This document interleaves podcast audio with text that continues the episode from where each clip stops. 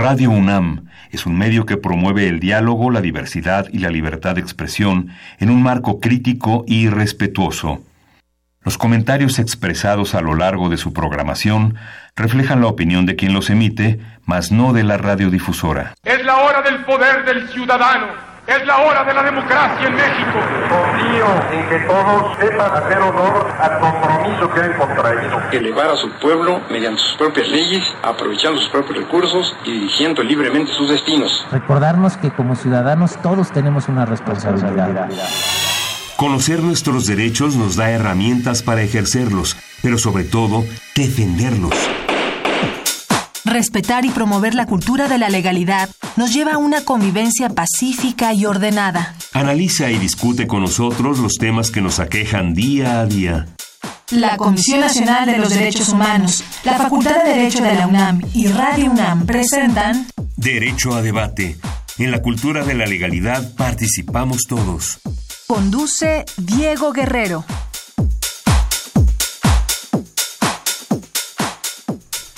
Hola, ¿qué tal? Muy buenas tardes. Bienvenidos a Derecho a Debate en la Cultura de la Legalidad. Participamos todos. Mi nombre es Diego Guerrero y como cada martes les agradecemos que nos sintonicen por el 96.1 FM. El día de hoy, bueno, me acompañan precisamente estas voces del que él ya es parte de Radio UNAM, pero que por primera vez lo tenemos aquí en, Derecho a Debate. Cristian Mariscal, un placer tenerte aquí en, de nuevo, eh, tenerte por primera vez aquí en los micrófonos de Derecho a Debate.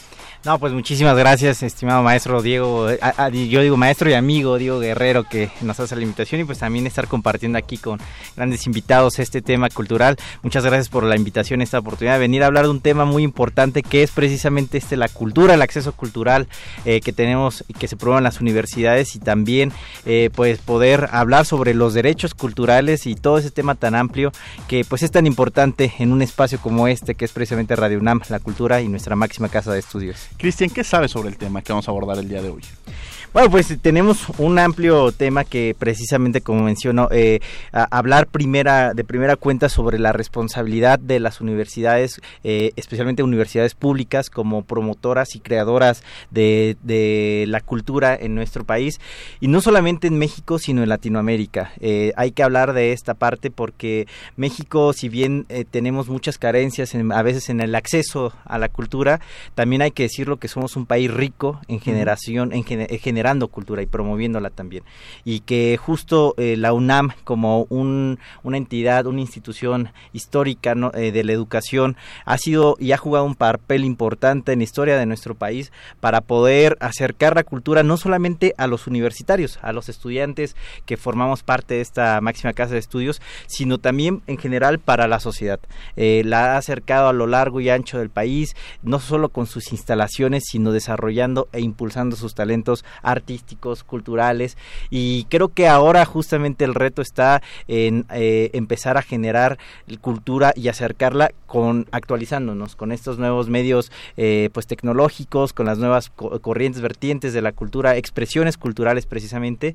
Y bueno pues hablar un poquito también es bueno mencionar este programa de puntos de cultura que es el seguramente nos van a hablar más al rato porque además suena mucho en la universidad pero va a ser muy interesante saber de en qué consiste el mismo que, que exactamente hay que explicarlo por aquí para ver eh, esta, eh, este compromiso que precisamente tiene nuestra universidad, que desde donde la veamos, ¿no? Vamos a hablar un poquito también más amplio acerca de las demás universidades. la cultura es un tema muy complejo, es un tema muy amplio yo siempre les decía que cuando seguramente las discusiones que se generaban para poder crear una ley de cultura era muy difícil, porque de pronto decían, vamos a empezar definiendo qué es cultura, ¿no? Claro. Y cuando entrábamos en la definición de cultura, se detenía el debate, y además en algo que constitucionalmente desde el 30 de abril, este Día del Niño, 30 de abril del 2009, se establece dentro de la Constitución el acceso a la cultura. Entonces todos los mexicanos tenemos esta posibilidad de tener acceso a la cultura, pero también la responsabilidad, como bien lo decías Cristian, de las universidades como uno de los principios básicos y responsabilidades que tienen de la creación de la cultura que está dentro de los mismos. Vamos a escuchar las voces universitarias, qué sabe la comunidad universitaria respecto al acceso a la cultura dentro de las universidades y regresamos a presentar a nuestros invitados para discutir de este tema tan interesante y cerrar con broche de oro esta temporada porque la verdad es que siempre tratamos de cerrarlo con los temas culturales porque hay una afinación a título personal muy importante en estos temas. No se vayan. Las voces universitarias.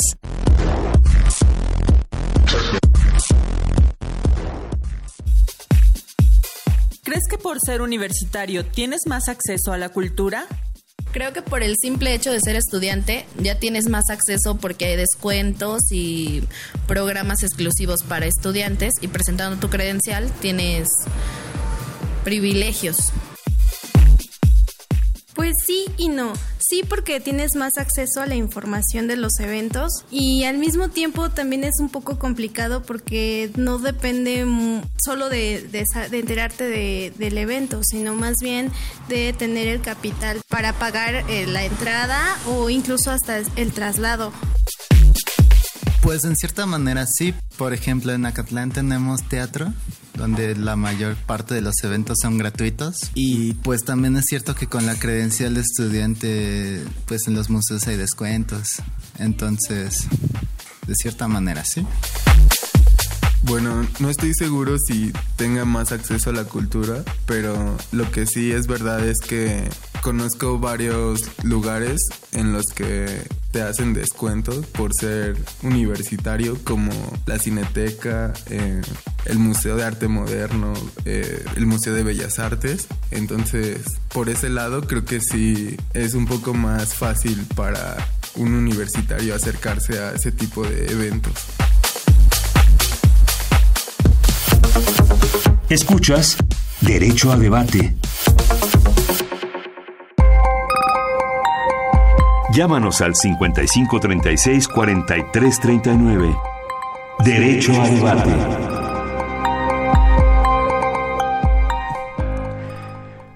Estamos de regreso en los micrófonos de Derecho a Debate 96.1 FM. El día de hoy me acompaña Cristian Mariscal en la conducción. ¿Y quiénes son nuestros invitados, Cristian?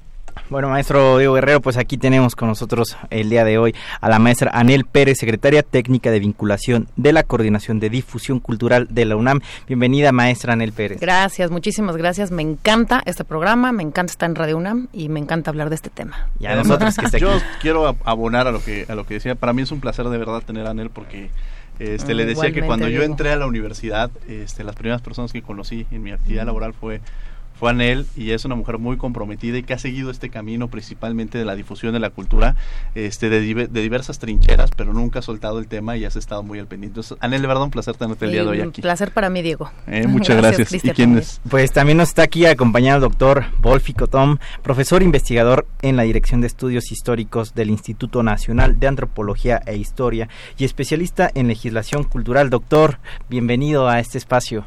Gracias por la invitación, un placer. Muchas gracias. Yo les decía ahorita en el corte que a Wolf y yo lo conocí. Muchas veces conocemos a las personas no físicamente, sino a través de la lectura sus libros. de sus libros. Y me acuerdo entender, y siempre lo he dicho, este, meterse al diario de debates de la, de la Ley Federal de Monumentos, Zonas Arqueológicas, Artísticas e Históricas, amén, ¿no?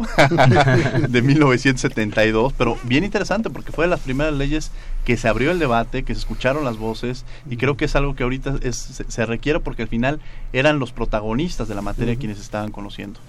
Yo hablaba sobre lo complejo que representa el concepto de cultura, Wolfi, y quizá arrancaría con esta pregunta. ¿Qué podríamos entender o cómo definiría Wolfi Cottom el concepto de cultura?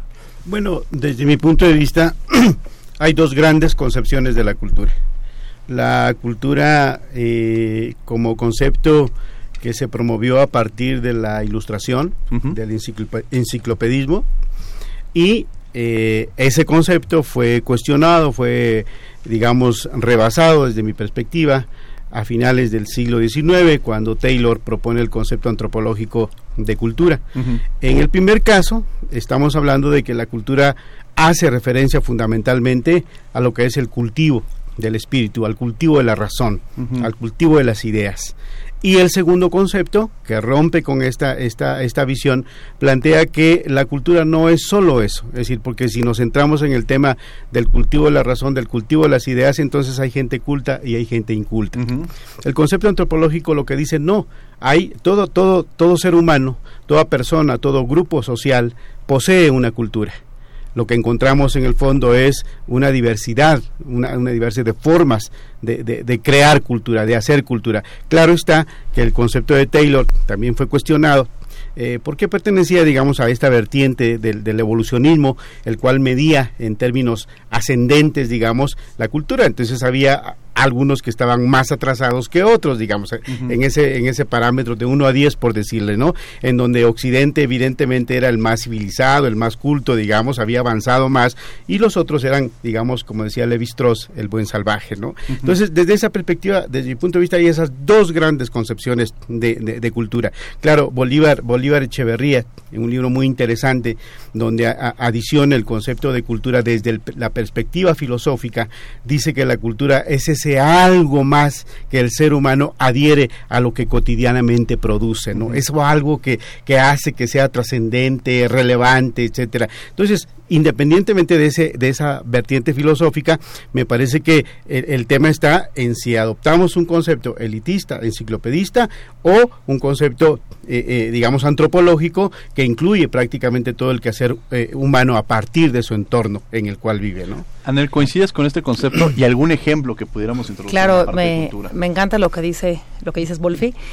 yo quiero sumar también el debate sobre el término de cultura que tuvieron los historiadores, sobre todo franceses, de los 60s y 70s de la escuela francesa y después de que Marcuse y la Escuela de Frankfurt pusiera también en contrapicada, digamos, el concepto francés de civilización y el concepto alemán de cultura. Y abonando a lo que decía Wolfi, en efecto, la discusión estaba en determinar si la cultura es el proceso civilizatorio, y ahí yo me atrevería a recomendarle al, al auditorio a Norbert Elías, en un magnífico libro que está publicado por el Fondo de Cultura Económica que se llama El proceso civilizatorio, con un capítulo primero buenísimo que habla de esta discusión y eh, que, que, abunda en esto. O sea, ¿cuál es, como bien lo dice Wolfi, la, el término de cultura? ¿La cultura es un quehacer automático, natural del, del humano o es o está determinado por una serie de delicadezas, vamos a decir, antropológicas, que nos llevarían a este riesgo que Wolfi pone, y a mí me encantaría ya, como haciéndole eh, eco a tu programa que se llama Derecho a Debate, pues el primer debate es, entonces habría, como dijiste tú, cultos e incultos, o una alta cultura y, una, y una incultura, y luego vendría toda esta discusión sobre qué es la subcultura la infracultura o la contracultura, ¿no? Entonces, bueno, ¿quién dice que es cultura?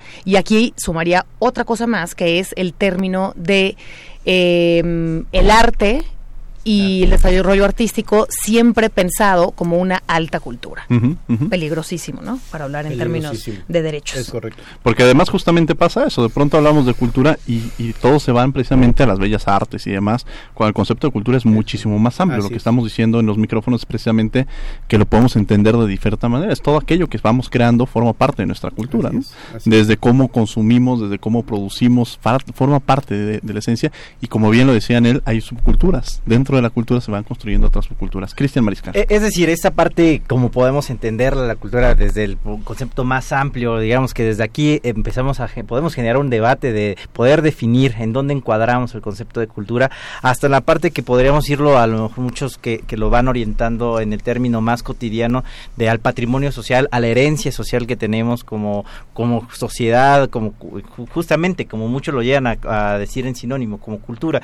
Y México en este sentido es un país que, como yo mencionaba hace un momento, tenemos una gran pluralidad de temas, desde que tenemos una herencia prehispánica, precolombina, posteriormente toda esta riqueza, cómo podemos entender el tema cultura para ir empezando a, guiarlo hacia los derechos, porque aquí escuchamos también en la cápsula eh, eh, de, introducción la opinión de los universitarios al acceso a la cultura. ¿Cómo podemos empezar a ver nosotros de qué, desde qué perspectiva, desde qué enfoque tenemos que empezar a definir la cultura para posteriormente, como señala también Diego hace unos momentos, empezar a hablar del derecho a la cultura.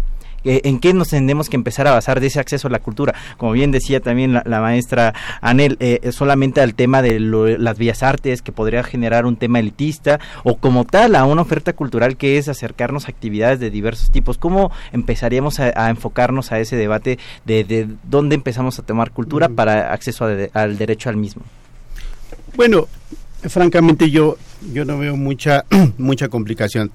Pongo dos, dos, dos planteamientos. Eh, la doctrina española, por ejemplo, en el derecho, y cito a dos autores, a Baquer y a Prieto de Pedro, se han esforzado por tratar de decir que el concepto antropológico de cultura, pues francamente es muy complejo, no es muy amplio. Entonces, desde la vertiente del derecho hay que empezar a construir las propias definiciones para que tengan aplicabilidad en el ámbito jurídico. Y entonces Prieto de Pedro, por ejemplo, plantea el núcleo básico, las, eh, las zonas de influencia, digamos, institucionales, la parte étnica, e, etcétera, y las partes colaterales que tienen que ver como el medio ambiente y ese tipo de cosas. Él va planteando metodológicamente como niveles, digamos, ¿no? Y en uno de esos niveles es donde entra el Estado a actuar, digamos, ¿no? Eh, eh, entonces, pero lo que está planteando en el fondo es que el concepto que, que, tiene su origen en una disciplina de conocimiento que tiene por objeto el estudio de la cultura, pues francamente no es útil. Hay que construirlo del derecho. Yo discuto eso, yo, yo discuto eso, yo, yo no comparto eso. Yo creo que si ese es el tema, si esa es la vertiente, si esa es la salida, pues entonces ¿para qué queremos disciplinas de conocimiento? No, pues entonces yo, desde la física voy a construir mi, definición de derecho total que se aplique a la física, digamos, ¿no? Y así Sofía. No, yo creo que tenemos que aprender a dialogar con las distintas disciplinas y encontrarle una aplicación eso sí, al ámbito jurídico y al ámbito de las políticas públicas. Entonces, de estos planteamientos, ¿cuál es mi planteamiento? Yo planteo que el concepto antropológico es un concepto que sirve de fondo, que indica cuál es el camino que el Estado está siguiendo. Si yo adopto un concepto elitista, eh, ilustrado, y, con ese concepto voy, evidentemente mi preocupación van a ser las bellas artes, va a ser eh, bibliotecas, eh, música clásica, danza clásica, etcétera. Lo tradicional. digamos, ¿no? Pero si incluyo un concepto amplio, un concepto diverso, digamos, de ahí voy a elegir los ámbitos que me interesa abarcar en el ámbito legal y en el ámbito de las políticas públicas, por una simple y sencilla razón, el Estado mismo es un invento cultural. ¿No? Entonces es imposible pensar que el Estado esté, por encima de todo el fenómeno cultural. Entonces el, Estado en ese sentido adopta ciertos ámbitos, ciertas, ciertas áreas, digamos, de, de, la creación cultural y en ellas se va enfocando. ¿Para qué sirve el concepto amplio? Para dar la idea de que el Estado no se reduce a una élite sino que es incluyente, va abarcando la diversidad y puede ir sumando, puede ir sumando otras, eh, eh, otras eh, expresiones culturales en la idea de que el Estado no puede ni debe abarcar toda la cultura, porque entonces caeríamos en un totalitarismo cultural. Claro, porque hay temas en los cuales el Estado se impone la política, es decir, seguridad, pues sí se permea desde arriba hacia abajo, el Estado va a imponer las políticas, ¿no? justamente eso, ¿no? La cultura surge de la revés, sociedad. La cultura lo que surge es todo lo contrario, o sea, la cultura es va de va de abajo y vamos generando incluso más bien el Estado tiene que regular o establecer, pero al final de cuentas precisamente la cultura es un concepto tan amplio y abarca tantos temas. Y sería imposible abarcarla a fin de cuentas. Es, por eso yo digo, es la cultura es ilegislable la, cultura es inabarcable en las políticas públicas. Yo siempre lo... E indefinible.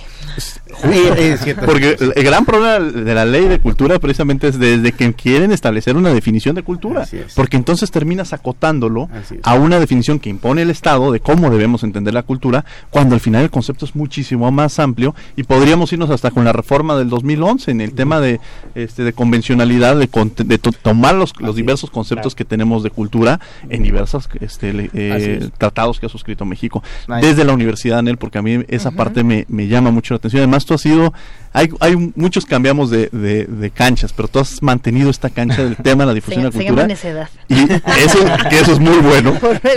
y además podemos sentirnos tranquilos, porque la verdad es que este, el compromiso ha sido muy grande el papel es, hablábamos de las culturas de estas subculturas y, la, y dentro de la universidad se construye, este, tiene una de las grandes responsabilidades que tiene. ¿Y en qué consiste esta responsabilidad de la universidad? Pues mira, la, pregunta es amplísima, porque por una parte la cultura es un objeto de estudio, ¿no? O sea, sin duda, y como bien lo dices, el propio pensamiento de la pregunta sobre qué es cultura, pues ya es una pregunta cultural, ¿no?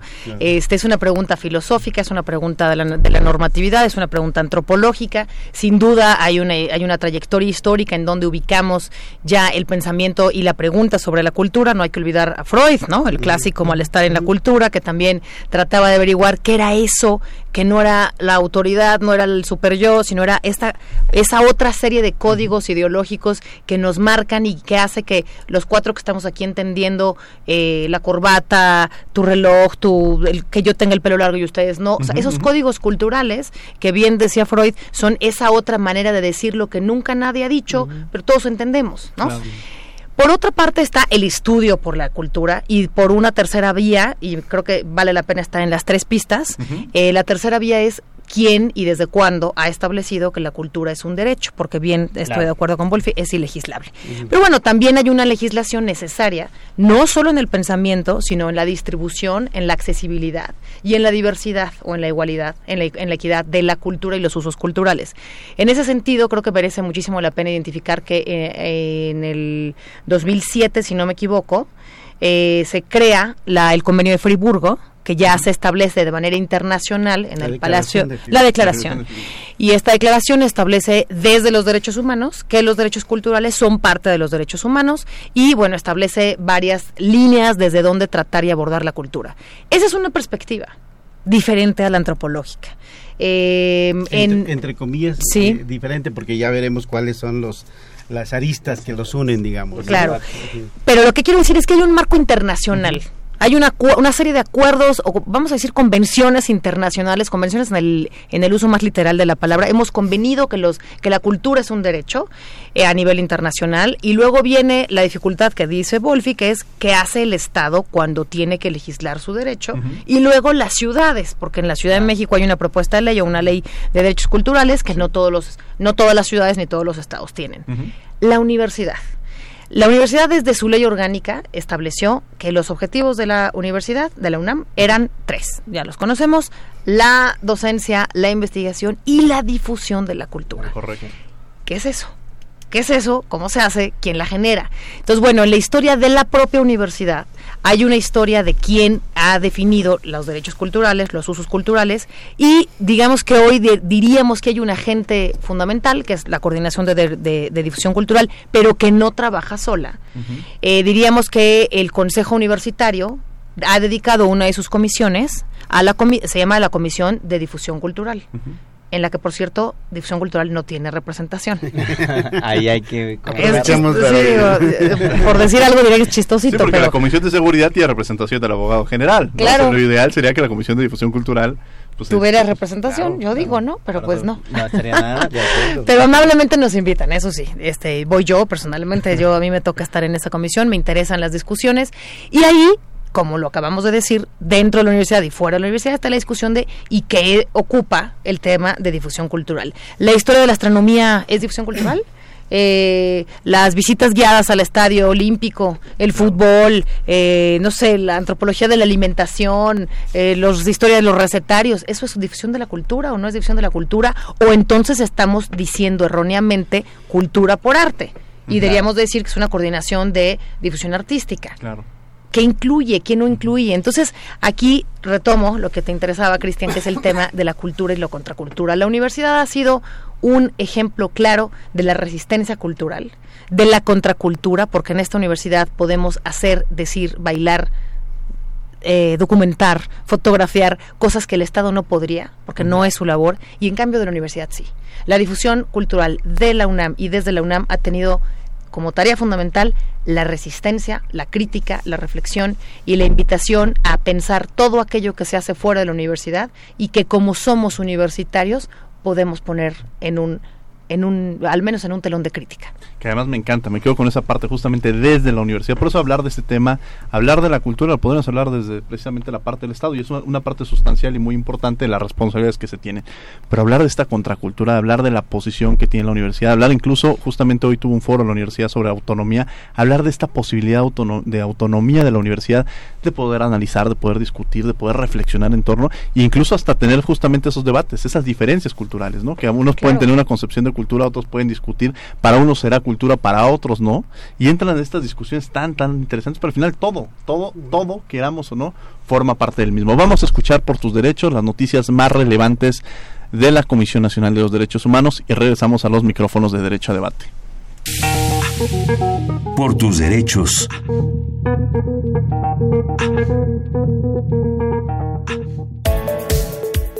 La Comisión Nacional de los Derechos Humanos subrayó que los señalamientos y descalificaciones de altos funcionarios del Estado hacia medios de comunicación, periodistas y personas defensoras de la sociedad civil genera un ambiente poco propicio para la libertad de expresión. También para quienes promueven el respeto a la legalidad y defienden los derechos fundamentales. El Ombudsperson Nacional, Luis Raúl González Pérez, señaló que la libertad de expresión de los servidores públicos tiene restricciones, ya que puede descalificar, como se ha hecho en semanas pasadas, o puede interpretarse como un permiso para agredir a la prensa y a las personas defensoras. Hoy 30 de julio, conmemoramos el Día Mundial contra la Trata de Personas, uno de los delitos que más dañan a niñas, niños y adolescentes. Por ello, la CNDH advierte a los tres órdenes de gobierno sobre sus riesgos. Ante los escasos resultados de la Ley General para prevenir, sancionar y erradicar los delitos en materia de trata de personas, la CNDH hace un llamado a la Secretaría de Educación Pública para desarrollar módulos de prevención y actualizar los libros de texto de formación cívica y ética. Esto para brindar información útil y puntual sobre el tema y así fomentar una cultura de la protección. La Comisión Nacional de los Derechos Humanos se suma a la demanda que expertos de Naciones Unidas han hecho al Gobierno de México. Esto para ratificar el Acuerdo Regional sobre el Acceso a la Información, la Participación Pública y el Acceso a la Justicia en Asuntos Ambientales en América Latina y el Caribe, mejor conocido como Acuerdo de Escazú. Este organismo público hace un llamado al Senado de la República para ratificar el acuerdo lo antes posible y destaca la importancia de proteger los recursos y áreas naturales desde una perspectiva que garantice el derecho a un medio ambiente sano que se traduzca en desarrollo y bienestar para todas las personas. ¿Tú qué harías si tuvieras el poder? Si tuviera el poder, haría que le dieran las medicinas del cáncer a mi papá, que no nos las negaran. Las necesito para su salud, para su cáncer. Se puede morir si no las toma. Si tuviera el poder, haría que me las dieran ya. Siempre has tenido el poder. Acércate a la CNDH y ejércelo. En 2018 gestionamos más de 4.000 atenciones médicas inmediatas. Desde 1990, CNDH, el poder de la gente. Síguenos en Facebook y Twitter como Derecho a Debate. Llámanos al 5536 4339. Derecho a Debate.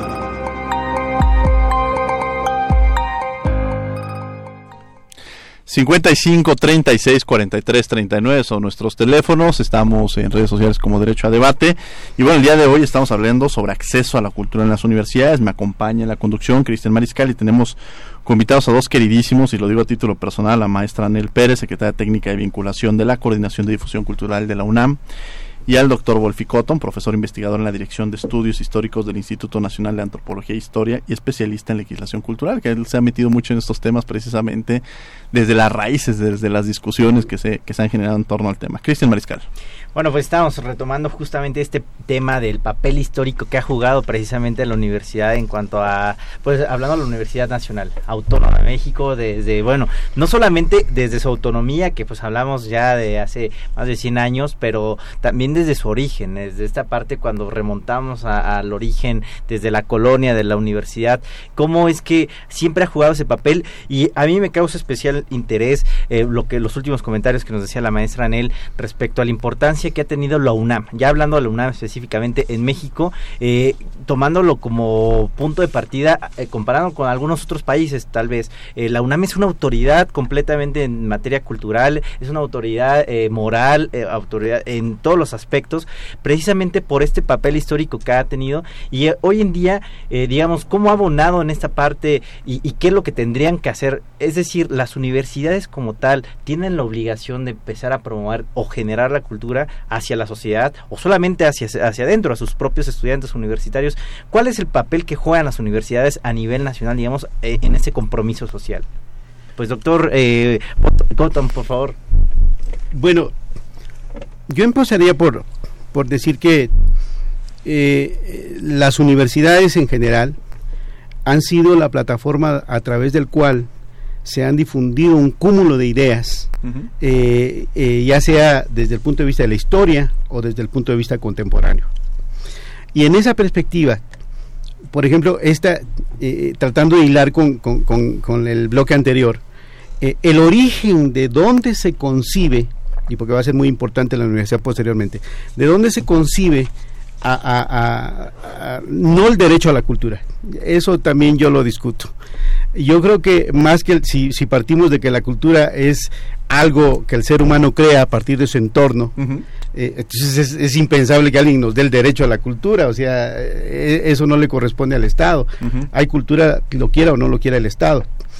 Entonces en esa, en esa tesitura, a finales del siglo XIX, por ejemplo, empiezan a vivirse regímenes eh, totalitarios, regímenes autoritarios, que empezaron a acosar, a perseguir a, comunidades culturales eh, específicamente. Estoy pensando, por ejemplo, en los monjes tibetanos, estoy pensando en la persecución a sindicatos, a las mujeres incluso, que eso llevó a que en la primera declaración de derechos humanos, la declaración de derechos humanos apareció en todos los borradores de derechos humanos, se establecía precisamente que toda persona tiene derecho a participar en la vida cultural de su comunidad. Estaba, estaba indicando, oigan, por, favor, dejen de, dejen, dejen de perseguir, dejen de reprimir, que la gente tenga el derecho a expresar sus ideas, sus creencias, su visión de las cosas, ¿no? Exactamente. Entonces, esa, esa fue la gran virtud. a partir de ahí se consideró como un derecho fundamental el tema de que toda cultura todas las culturas tienen derechos que defender. No derecho a la cultura, sino derechos culturales. ¿Sí me explico? De manera muy específica. Entonces, eh, eh, desde esa perspectiva, empezamos a ver cómo, por ejemplo, el papel de la, de la universidad llamémosle a la universidad en sus tres etapas, ¿no? Sí. Desde la Pontificia Universidad, la Universidad Nacional y luego la Universidad Nacional Autónoma, ¿no? La universidad siempre estuvo presente precisamente en todas esas etapas. Transmisión de conocimiento, ideas, eh, expresión artística, conferencias. Recordemos el, grupo de Vasconcelos, ¿no? Que, en su eh, primera etapa era la Sociedad de, Conferencias y Conciertos. Es, decir, la universidad es, es un ser vivo, digamos, en este sentido. Y ha sido toral, ha sido fundamental porque ha formado parte precisamente de las políticas de Estado, defendiendo precisamente la existencia de la memoria histórica y la difusión del conocimiento. A partir de ese entonces, por eso yo digo, nos guste o no, la universidad es una especie como de madre primigenia llamémosle así, que ha difundido todo esto a lo largo y que nos ha llevado a aquilatar lo que tenemos eh, eh, en el presente. Entonces, la universidad ha sido fundamental justamente en la difusión de las ideas, pero también en la defensa de estos derechos culturales que no derecho a la cultura. Claro, la Constitución en su reforma del, del 2009 estableció que eh, había, toda persona tenía derecho al acceso a la cultura y los derechos culturales. ¿Por qué? Porque hay una historia ahí. O sea, me tocó vivir a mí esa historia y ese debate y por qué quedó redactado en esos términos. Pero digo, esa es otra historia. Llegamos a ese, a ese tema. Pero además el derecho ha tenido vínculos muy estrechos con, con la cultura, incluso ha sido un parteaguas en la materia. Pensemos quizá en, en la primera controversia constitucional de la cual se tiene conocimiento, fue la de 1932, la que estuvo con el Estado Oaxaca contra el gobierno federal respecto a esta legislación que emitía el, Estado de Oaxaca y que decían, espérame, no es, no es competencia del Estado, sino es una competencia federal. Entonces la primera controversia la tenemos aquí. Los primeros debates que surgen precisamente en torno, estos debates públicos de los cuales se tiene mayor conocimiento, es justamente con la ley del 72. O sea, la, el tema cultural del Estado primero ha sido lo, quizá de los actores más importantes que muchas veces no son tan visibilizados, que creo que esa es la realidad. O sea, ha estado ahí la cultura, pero es importante visibilizarla y ponerla como ejemplo en todos los actores y en todos los sectores en los que he estado inmiscuido. En él justamente entramos a esta parte, este proceso, pero ahorita, en la actualidad en la universidad, cómo estamos en la cultura y qué estamos haciendo por la cultura. Pues eh, también citando lo que estábamos diciendo en el bloque pasado, eh, si disponemos que la universidad tiene un modelo desde su pensamiento como modelo universitario, como institución, que una de sus condiciones fundamentales es la difusión de la cultura, lo segundo es decir, bueno, ¿y a quién compete en la universidad generar eso que se llamaría cultura. Y yo creo que ahí aparece una serie de confusiones entre lo que decíamos el campo artístico y la cultura propiamente, porque cultura en el término más amplio, todas las universidades generan cultura. Pero nosotros tenemos un modelo específico con un objeto específico que se llama coordinación de difusión cultural o ley universitaria de cultura. Y tenemos a 350 mil estudiantes esos 300, y ahí sí me voy a permitir aterrizar en los términos que a ti no te gustan mucho, pero a mí me parecen fundamentales, como herramienta, como herramienta de modelos, porque son el tema fundamental, el acceso. Tiempo, dinero y acceso a los derechos culturales. Entonces, bueno, eh, desde luego que hay comunidades, voy a poner un ejemplo, el Museo Universitario del Chopo. El Chopo como barrio tiene, eh, o sea, el barrio del Chopo, de, de, de, del Museo del Chopo y de alrededor, antes de que fuera museo, tiene una herencia cultural con una serie de códigos, por ejemplo, de diversidad cultural uh -huh. o de contracultura, de rock alternativo y sobre todo de subcultura y contracultura. ¿Qué hace la universidad con eso? Pues puede hacer dos cosas. Llegar y decir aquí se va a tocar Tchaikovsky, ¿no? Y entonces viene la viene la, no sé, la orquesta de minería o, o, la UFUNAM y ponemos aquí una programación de Tchaikovsky o decimos aquí donde ya hay cultura, usando tu término Wolfi, en donde la cultura no es un proyecto, sino es una cosa que se genera y cito otra vez a Norbert Elias en el proceso de civilización. Eh, entonces, si aquí ya hay una cultura, pues yo la voy a tomar como una, y ahí sí la metes a tu programación como recinto cultural, uh -huh. que es el Museo Universitario del Chopo, y esa comunidad que, que, que, necesita expresar un código, por ejemplo, de la diversidad cultural, pues la admites y haces lo que ahora hacen en ese museo, que es el museo, el Festival de, de Diversidad Sexual. Y entonces, todos esos espacios de la comunidad LGBTI que no tienen muchos accesos a proponerse como para exponer sus expresiones artísticas, lo adopta el Chopo. ¿Por qué? Porque ya hay un vínculo de todas formas con ese barrio que lo hace. Otro, eh, no sé, hay un fenómeno rapero y eh, se le invita a estos raperos a que participen dentro de los marcos universitarios. La gente podrá preguntar, oye, ¿por qué hace la universidad aquí con estos greñudos y estos dos? Pues son, eso es parte de la cultura, claro. eso es parte de la comunidad universitaria. Entonces, con, con, esa parte, porque justo hablando con, de, del tema de la UNAM específicamente, eh, ¿cómo podemos entender muchas veces la cultura se entiende un poco desde la, el enfoque más tradicional, ¿no? Llevándolo a esa parte como es algo cultura. que se hay que cuidar, exactamente, de la alta cultura. Pero preciso esto que usted está mencionando, cómo se ha ido adaptando y precisamente cómo se ha ido hasta uh, homogenizando con su entorno y con esas diversas expresiones, cómo la, la, UNAM realmente está trabajando en hasta aprovechar las mismas expresiones de los estudiantes universitarios, de, de la comunidad que podemos encontrar, Mira, tanto la, en los lugares sí. como entre su misma comunidad. Yo creo que en México, en Francia, eh, en Latinoamérica hay un modelo distinto de cultura que en otros países. Todos sabemos que los, la mayoría de los museos en Estados Unidos, por ejemplo, pues son privados. No claro, hay, sí. o en, en, Inglaterra también, ¿no? no. Uh -huh. Aquí tenemos un fenómeno muy particular que fue Conaculta, que luego derivó en lo, de, en lo que hoy es la Secretaría Federal de Cultura. No todos los países tienen una Secretaría de Cultura, claro. ojo, ¿no? No sé, este país sí. Esa Secretaría de Cultura y podríamos genera... preguntarnos si necesitábamos una Secretaría de Cultura, pero eso sería otro, otro tema, ¿no? Pero no podemos entrar. Este, ese, ese, ese tema es, independ es muy, muy importante, eh, Cristian, porque tú acabas de decir sí.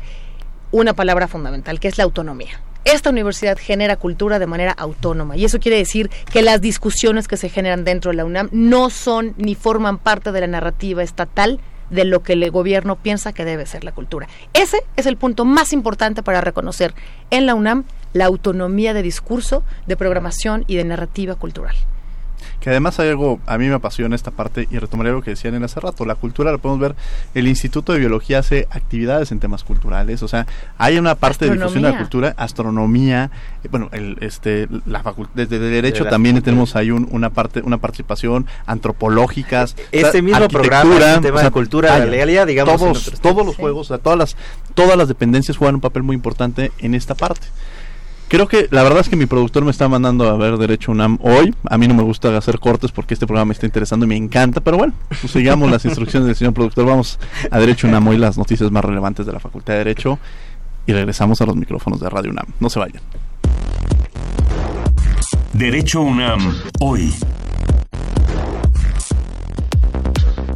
La Universidad Nacional Autónoma de México da el nombramiento de profesor e investigador emérito como alta distinción a las y los integrantes de su cuerpo docente. Esto por haber desarrollado funciones de investigación, cátedra y extensión de la cultura de forma excepcional durante 30 años o más en la institución. Algunos profesores eméritos de la Facultad de Derecho son Antonio Martínez Báez.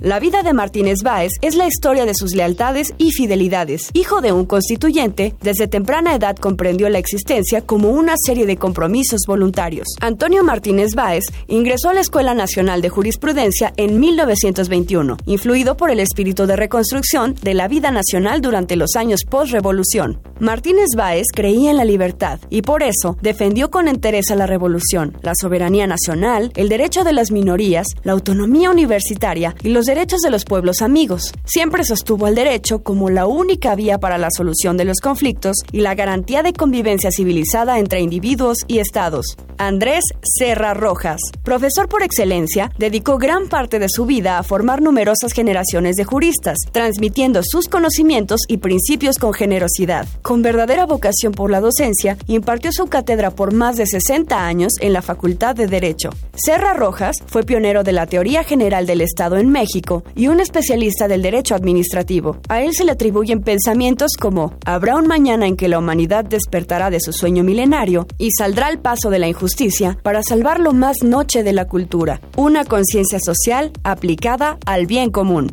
Eduardo García Maínez Eduardo García Maínez obtuvo su título en Derecho en 1930 y después de realizar un posgrado en la Universidad de Berlín, regresó a México e inició actividades docentes en filosofía del derecho. El pensamiento jurídico de García Maínez está fuertemente influenciado por la teoría pura del derecho de Kelsen, al igual que por la obra de Alfonso Caso. García Maínez fue claro al sentar las bases de una filosofía del derecho científica, es decir, que alcanzara el mismo rigor metódico que las demás ciencias, pues implica mucha lógica, objetividad en los datos, claridad y bastante precisión. Elvia Quintana Adriano. Desde el 16 de mayo de 2011, la doctora Elvia Arcelia Quintana Adriano es una de las dos mujeres nombradas como eméritas en la facultad. Quintana Adriano es egresada de la Facultad de Derecho, realizó estudios de especialidad en Alemania e Israel, así como en el Instituto Politécnico Nacional y en la Universidad de Chapingo. Su novedosa metodología la ha llevado a sentar nuevas teorías, conceptos y métodos en materia de derecho mercantil, y su incansable labor ha inspirado a cada vez más mujeres en el ejercicio del derecho. Las y los juristas del presente y del mañana se nutren en nuestras aulas, mantienen vivos los planteles y la cultura de la legalidad. Esto fue un pedacito de historia jurídica. Derecho a debate. Llámanos al 5536 4339. Derecho a debate.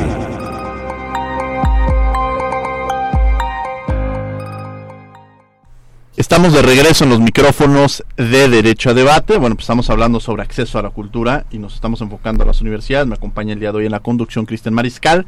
Tenemos como invitados a la maestra Anel Pérez, secretaria técnica de vinculación de la Coordinación de Difusión Cultural de la UNAM y al doctor Wolfi Cotton, profesor investigador en la Dirección de Estudios Históricos del Instituto Nacional de Antropología e Historia y especialista en legislación cultural. Wolfi, hace rato comentamos sobre este tema de que sí, la cultura está, ha existido ahí. Y hablábamos un poco de este proceso legislativo, o sea, de esta necesidad de tener estos derechos humanos y reconocerlos en esta construcción de derechos fundamentales. Y quizá muchas veces también yo retomaba esta parte de que tenemos un concepto de cultura que quizá lo vuelve muy acotado porque requerimos de alguna manera que esté en este marco jurídico para la exigibilidad. La pregunta sería, ¿qué entendemos por derechos? Ya entendemos un poco la amplitud de, los, de la cultura, pero ¿qué entendemos por derechos culturales? Y va más allá, ¿cómo exigir estos derechos culturales? Eh, sí, desde luego, eh, para mí eh, el, tema de, los derechos culturales tiene que estar muy ligado al tema de los derechos humanos en general, ¿no? Porque a fin de cuentas son derechos humanos. Los derechos culturales son todos aquellos derechos que pertenecen a toda persona, a toda persona individual o colectiva, por el simple y sencillo hecho de formar parte de una comunidad cultural o de comunidades culturales. Y entonces los derechos culturales tienen dos, dos formas de expresión, individuales o colectivas. ¿No? De tal manera que eh, definiendo entonces los derechos desde esa perspectiva, el, el, gran desafío es la distinción entre lo que son bienes y servicios que brinda el Estado que tiene la obligación de brindar a partir de sus obligaciones legales, a partir del Plan Nacional de Desarrollo, su programa de cultura, y otra cosa es aquellos derechos fundamentales de orden cultural, llamémosle así, que son fundamentales, que son indispensables para la existencia de una persona individual o colectiva. Por ejemplo, el derecho a la identidad.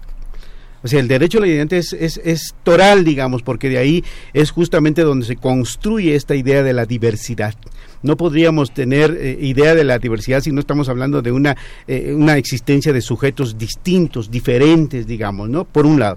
Otro derecho fundamental de carácter cultural eh, o derecho cultural sería, por ejemplo, el derecho a expresarse en la lengua en su lengua materna o en la lengua que, que, que, elija, digamos, ¿no?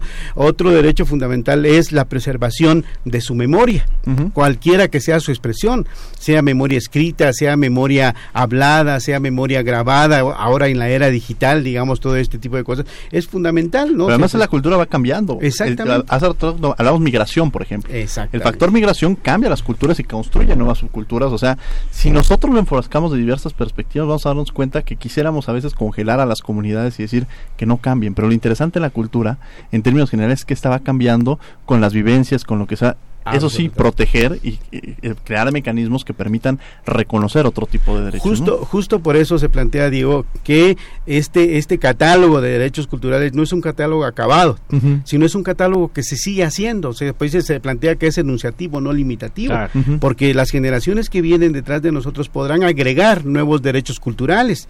El tema, por ejemplo, de las expresiones artísticas en sus distintas vertientes, sea este clásico, sea rock and roll, sea música popular lo que sea, es, son derechos, digamos, que las generaciones tienen para expresar sus ideas. Entonces, en ese sentido, creo yo que los derechos culturales han ido avanzando en su codificación, en su eh, juricidad, de tal manera que, por ejemplo, ahora eh, eh, el caso de la Ley de Derechos Culturales de la Ciudad de México establece no solo mecanismos, sino instancias. Mucho más completa que la federal, ¿eh? Sí, desde luego. Yo, yo creo que sí, y entonces eso hace que la gente, al sentirse agredida en la violación de un derecho cultural como derecho fundamental, tiene ya mecanismos, tiene ya instancias para acudir, presentar quejas y que se resuelva, digamos, eso que está planteando. Digamos, sí. Mi querida Anel, justamente yo quiero arropar esta parte cuando tú decías este ejemplo de lo que se está haciendo dentro de la universidad. Sí, y, y hablamos del acceso a la cultura. Hay una responsabilidad, un mandato constitucional que establece el acceso a la cultura, pero ahora está pendiente cómo construimos este acceso a la cultura. Pero me parece que la universidad siempre es el ejemplo para hacer este tipo de actividades. Así es, y la, la, la puerta la dijo Wolfi, mecanismo, ¿no? ¿Cuál es el mecanismo? ¿Qué mecanismos? ¿Qué hace la universidad? yo decía, tenemos acceso a la cultura. 350 mil estudiantes de la UNAM, la mayoría son entre 16 o 17 años y 25. ¿A qué tienen acceso? Y me refiero cuánto les alcanza, ¿no? Para acabar pronto, para entrar a qué obras de teatro, porque claro, la cultura finalmente se va aterrizando en estos proyectos artísticos, que no es lo mismo que cultura, pero vamos a aterrizarlo ahorita un poquito en fenómenos artísticos particularmente. Si la universidad dispone una serie de recintos, museos, salas de teatro, salas de cine, sala de danza, etcétera, ¿cómo otorgarle los mecanismos necesarios a los estudiantes y como resultado de esta pregunta, el doctor Volpi y el doctor Graue presentaron la semana pasada un programa que se vamos a lanzar el próximo lunes 4 de agosto que se llama Puntos Cultura UNAM. Entonces, Puntos Cultura UNAM es un mecanismo, para usar una palabra que tú usaste, Volpi, un mecanismo directo a la accesibilidad, por no decir gratuidad, para que el estudiante que suponemos tiene poco dinero pueda entrar a la universidad a cambio de dos cosas y ahí está el valor de este programa. Puntos Cultura UNAM lo que hace es acordar con todas las instancias que hasta ahorita son las de difusión cultural, más Universum, más el Teatro Carlos Lazo de la Facultad de Arquitectura, para disponer 500 puntos. Vamos a suponer que Cristian es nuevo en la UNAM, tiene su número de cuenta, se inscribe y en automático tú descargas 500 puntos a tu nombre en tu número de cuenta. Por semestre, ¿no? Por semestre. Entonces tú empiezas, tú entras en esta, es una página web, punto, eh, puntos.unam.mx, y entras a una oferta cultural. Y te dice, ¿qué quieres? Tenemos teatro, danza, cine, tenemos un diplomado, tenemos cursos, tenemos un, curso de grandes maestros de la UNAM. Tú escoges lo que se te antoje. Yo escojo, no sé, ir a la UNAM. Entonces, me cuesta 30 puntos de esos 500 que tengo ir a la UNAM. Pero es aburrido solo. Entonces, difusión cultural te regala no uno, sino dos boletos. Ese segundo boleto, porque ahí está un poco la formación del público, que es con quién comentas eso que te pasa cuando vas al teatro, eso que te pasa cuando sales. Puede ser alguien distinto a la. no tiene que ser, puede ser tu mamá, tu tía, tu prima, tu amiga, tu. Crece la comunidad universitaria. Claro, por supuesto, no tiene que ser de la UNAM. Tú tienes el derecho, Puma, a decir, de invitar a alguien. Vas a la actividad. sostenemos que estamos en la, en la, en la sala NESA, en la FUNAM Después queremos saber qué te pasó cuando estuviste en esa, en esa, en esa sala de conciertos. Y entonces tu obligación es, o tu responsabilidad es regresar a puntos.unam.mx y hacer una reseña y decir qué me pareció ese concierto, qué me gustó, etcétera. Y ahí nosotros podemos, Wolfi, medir de manera súper precisa y sobre todo muy impresionante la formación de públicos, que es un término que tampoco me encanta, pero si hay algo que se llama formación de públicos, esto lo detecte. Porque las primeras reseñas de los alumnos es, estuvo bien padre. Después dicen, me gustó mucho el segundo movimiento cuando entraron los alientos. O me gustó la dirección escénica, sin embargo no me gustó la dirección artística de la obra. O me gustó el guion. Entonces vamos creando elementos para que el usuario, en este caso los estudiantes, sepan ir reconociendo todos los elementos de la parte artística y crezcan en su dimensión cultural. Y ahí sí hago una referencia clarísima.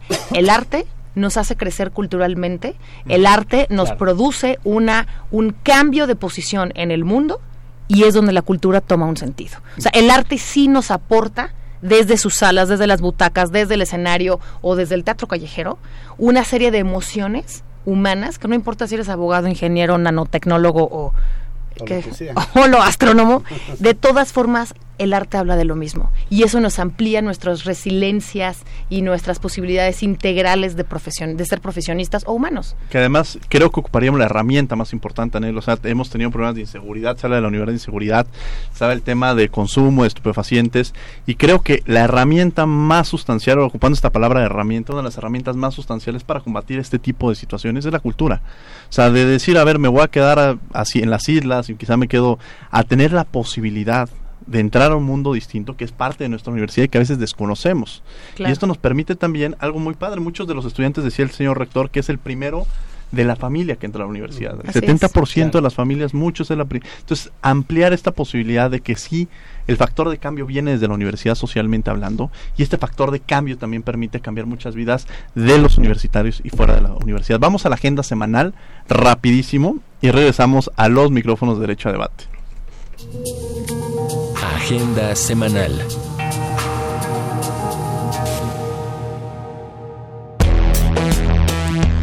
La CNDH te invita al quinto ciclo de conferencias Elvia Carrillo Puerto 2019, con la conferencia magistral Autonomía Económica y de Toma de Decisiones. Expone la doctora Ana María Tepichín, del Programa Interdisciplinario de Estudios de Género, el PIEG y el Colegio de México. Miércoles 7 de agosto a las 12 horas en el Auditorio Mario de la Cueva, ubicado en el piso 14 de la Torre 2 de Humanidades en Ciudad Universitaria. Confirma tu asistencia al 5681-8125 extensión 1982.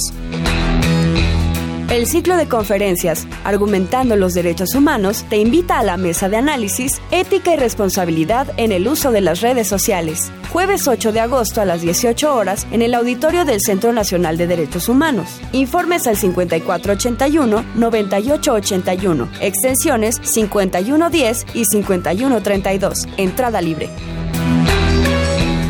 La División de Educación Continua ha programado para el segundo semestre del año diversos diplomados abiertos al público. Si te interesan los derechos humanos, el sistema penal acusatorio, la criminología y la criminalística, el derecho civil y lo familiar, entre otros, inscríbete. No dejes pasar esta oportunidad. Consulta nuestra oferta en www.derecho.unam.mx. Escuchas Derecho a Debate. Conclusiones en 30.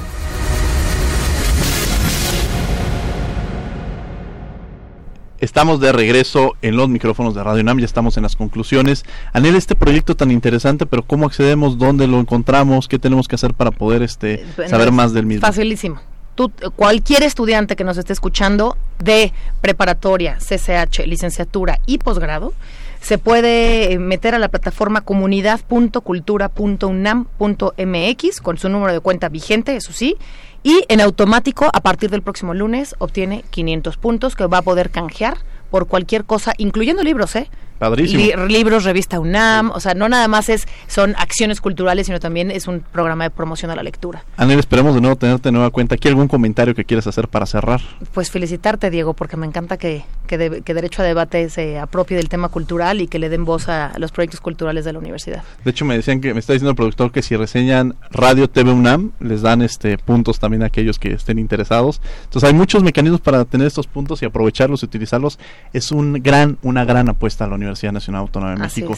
Wolfi, ¿algún comentario? Estamos cerrando en 30, ¿algún comentario que quieras hacer? No, yo eh, me sumo a la, felicitación de Anel hacia hacia ustedes como equipo, hacia el señor productor, los que lo acompañan, y a Radio Universidad, y a la universidad. Yo también formo parte de la comunidad universitaria, eh, se siente uno orgulloso de ello, pero creo que en este momento que estamos transitando, lo tengo que decir, tenemos que ser también eh, eh, proactivos, tenemos que tener una visión de futuro, de defensa de lo que hemos logrado en el compromiso del Estado en el ámbito de la cultura, de no eh, permitir que, que, se merme, digamos, la inversión, el presupuesto público en ciencia, tecnología, en cultura, porque es algo que forma seres humanos, forma sociedad civil no forma máquinas, digamos, ¿no? Entonces, en ese sentido, creo que estos espacios son fundamentales y desde luego eso forma parte de los derechos culturales. Muchas gracias por Muchas gracias. Cristian, muchas gracias por acompañarnos el día de hoy. No, pues al contrario, muchas gracias y también agradecer no solamente a este programa, sino a la universidad como tal, porque precisamente ha cumplido y sigue haciendo, innovando en este tema de difusión, promoción cultural.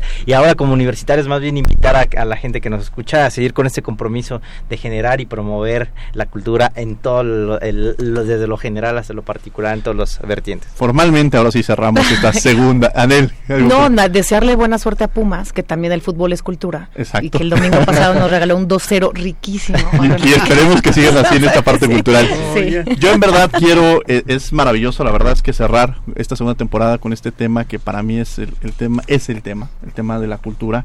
Quiero en esta ocasión agradecer de luego a la Comisión Nacional de los Derechos Humanos, a la Facultad de Derecho y a Radio Agustín Munilla, muchas gracias de verdad. A, Paco eh, Ángeles, quien es nuestro productor, ahorita me, adelanté un poco más, pero muchas, muchas gracias por toda la confianza y por todo el apoyo. Este, a Elías Hurtado, a Jocelyn Rodríguez, a Lorena Redondo, a Mariana Vega, a Ana Salazar, a Yanis Hernández, a, a Valeria Gómez, porque son ese equipo que nos han permitido seguir difundiendo, seguir hablando sobre estos temas aquí en Derecho a Debate. Y la próxima semana iniciamos esta tercera temporada desde la Facultad de Derecho de la Universidad Nacional Autónoma de México. Los invitamos a que estén desde el auditorio Jacinto Payares. Vamos a estar transmitiendo con el director de la Facultad de Derecho y con Hugo Casanova para hablar sobre universidad y autonomía. No olviden que nos escuchamos de ley en esta próxima temporada. Esto fue Derecho a Debate. Esto fue Derecho a Debate. En la cultura de la legalidad participamos todos.